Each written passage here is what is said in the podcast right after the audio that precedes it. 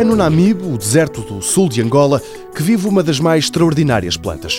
Composta por apenas duas folhas que se estendem por vários metros, debaixo de um sol impiedoso, são capazes de viver centenas de anos.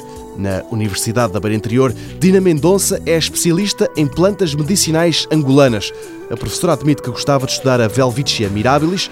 O problema é que não pode. A Helvicia mirabilis é uma velha ambição minha de estudar, só que eu tenho a ideia que ela tem um estatuto de proteção. Porque estas questões do trabalhar com plantas medicinais levantam muitas questões éticas.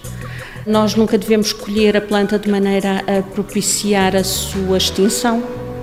E uh, o Helvicia mirabilis há, há, em zonas muito estritas. Uh, Claro que eu costumo dizer que bastava uma folha, que as folhas são tão grandes, mas também vá lá estragar, a retirar eh, uma folha que demorou centenas de anos a, a desenvolver, pesa-me um pouco. São plantas uh, fósseis vivos, quase. Eu considero um fóssil vivo. Ninguém sabe que segredos, que curas poderá esconder a Velvicia mirabilis, nem os académicos, nem os Imba, um dos povos do deserto do Namibe.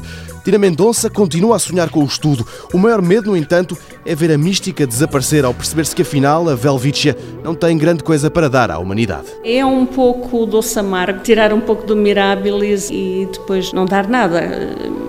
Não sei, é uma coisa que eu tenho de reserva.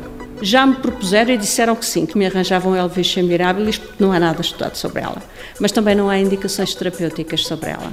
Mas não sei com toda a certeza se, na verdade, uma vez pegado nela, estudá-la, se alguma revista aceitaria publicar, uma vez que ela tem uma um, proteção. Portanto, e essas plantas que estão sob proteção, nenhuma revista aceita publicar. A Velvicia angolana é uma das muitas plantas intocáveis, ameaçada de extinção.